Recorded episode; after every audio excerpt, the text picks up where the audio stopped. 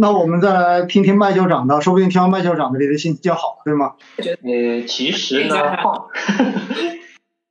话不能这么说。虽然呢，我跟我跟我跟丽莎这边其实是有一些基金是重合的，但是因为可能在对于我来说印象比较深刻的都是今年发生的事情，就是可能在四月二十六那个交易日，其实我我买了。我我我我我已经顺利几只基金都顺利抄底，所以就是呃后面后面几波其实还稍微止盈了几波，但是如假如说说到心中永远的痛，就是就是我我我也是基于这个想法去抄底这个港股，所以买了港股通，就是因为我想着是我的想法是这样的。呵呵就是因为一直一大家一直在说港股是现在是处于这个估值的洼地嘛，所以就是就是我是觉得说，呃，可能后面即使跌也不会跌到哪里去，然后上涨的话，其实它的空间潜力还是蛮大的，然后再加上今年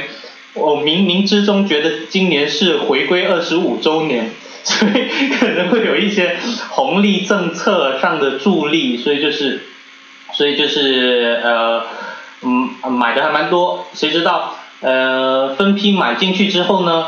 每买一次它就跌一次，每买一次它就跌一次。可能前阵子它它它它有几个交易日可能升了一些。但是后面好像我今天今天回去看，好像今天又又跌了，所以就是我的心情也随着它的震荡也非常的震荡。就呃，奥总您可以看得出，我每天几乎都是会去观望我的现在那个账户是怎么样的。所以这是我呃针对港股这一方面，就是想问一下奥总，就是您觉得港股的春天还有可能到来吗？我觉得港股的春天肯定会到来啊！呃，用一句最。通俗的话叫做，冬天都已经到了，春天还会远吗？只不过这个冬天你熬不熬得过去，这是最关键的一点。这个熬不熬得过去取决于两点：首先，第一，你的资金够不够；第二的话，你的心态好不好。其实对于港股而言呢，我比较认同麦校长所说的哈，确实估值是便宜，真的估值是便宜。所以呢，我们可以看到，从今年年头到现在，实际上南向资金一直都是在做配置的。也就意味着国内的机构其实一直都在买买买，对于港股，那么近期可能稍微的会有一点点的波动。那港股为什么在过去的应该说是从二零二一年的过年之后就一路跌到现在哈，中间三四月份的时候稍微有点反弹，但之后我们看到又在继续的往下跌。其实第一个原因是因为恒生指数呢在去年的时候是调了一次权重，就是调了一下成分股，那么大幅的。减少了传统的这种周期股在指数中间的一个权重，大幅的调高了，就是新经济，也就是平时我们说的这些美团呐，对吧？然后阿里巴巴啦这一些新经济公司的这个权重，所以这一调高之后，我们就能够理解了。实际上，在过去的这一年多的时间，这些平台经济的公司股价是遇到了比较大的困难的。那一方面呢，是因为政策的这个调整。对吧？然后对于平台经济反垄断的这一种限制，所以呢，让很多公司在过去的这一年多，实际上已经停下了之前所习惯的这种扩张的脚步，而是转成了另外一种形式，或者说是在找一种新的生存的方式。这是一方面，所以在这个过程中间就会出现明显的这种估值体系的切换，这是很重要的。就大家觉得他以往的这种赚钱模式可能没有办法再延续了，但是新的赚钱模式呢？大家可能又存在着很多的疑虑，就是到底你这个东西最终能不能实现？实现之后会有什么样的一个增速？所以这个时候其实看不懂，那我就选择回避。因此在这种情况下，我们看到相关的公司的股价都出现了很明显的这种下调。而且呢，在近期哈，为什么刚才麦校长说近期看好像港股又在跌，对不对？因为在过去的这一段时间，我们看到有这种平台经济的龙头公司发布了自己的财报，那么这个盈利的一个收缩。看得非常非常的明显，所以的话呢，这最终就直接体现在了你这个价格上面。而另外一块呢，呃，我们也看到啊，就是平台经济，实际上港股的很多公司，同时的话，在美国市场也有上市，所以它又受到了中概股的这个负面消息的影响。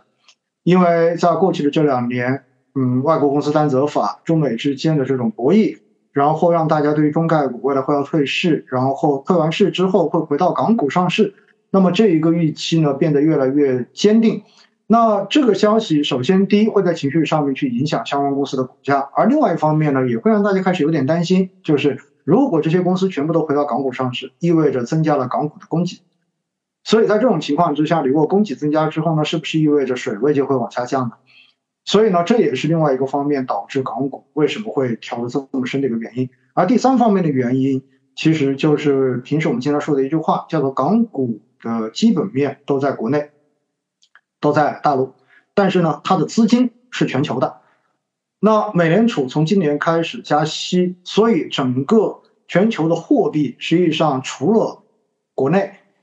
是在扩张之外，其他的都是在收缩。所以美国加息最终导致的结果就是新兴市场的流动性肯定是会往外流的。所以这对于港股来讲呢，就有一个流动性上面的负面影响在。所以几方面叠加起来之后，你会发现可能你所觉得估值是便宜。但便宜并不代表着它短期之内就能涨，我觉得这个概念一定要把它扭过来啊！就是很多东西是便宜，但便宜不代表着你买了之后它短期就能涨上去。那便宜值不值得买？值得买，但是买了之后，也许你要把你的这一个预期你不要放得过短，这是很重要的一点。而另外一块的话呢，就是刚才麦校长提到说，觉得回归二十五年，然后会有一些政策性的利好在，那确实是有啊。但是这些政策性的利好，我们要知道，这还是会有一些不一样。为什么呢？因为港股市场，或者说在这个市场上面，绝大多数的资金可能还是机构资金，跟国际投资人还是占的比较多的，不像 A 股。A 股更多的时候，我们我们开句玩笑说，可能政策对它的这种影响会要大得多。而港股的话，相对而言的话呢，它整体的表现更像一个成熟市场的表现。所以相关的这种政策。消化的也很快，而且重要的是，港股它是没有 A 股这样子的涨跌幅的限制的。所以，我们回头想一想，在三月十六号，当时金融委那个会议开完之后，中午的消息一出来，我们看到恒生指数、恒生科技指数可以在下午一下子反弹百分之三四十，对吧？也就意味着它这个好消息可能就是瞬间就消化了，而不像 A 股的话，它可能要花一段时间来消化。这可能就是投资的这一种。市场的不同所造成，在投资方法上面，可能你不能用平时的这一种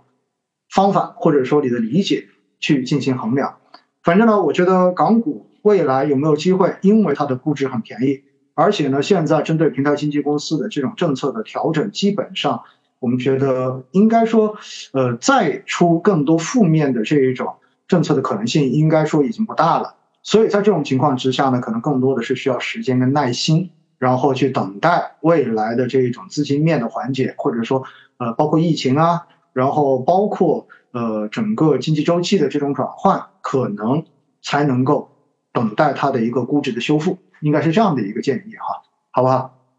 好的，谢谢奥总，我再观望一下。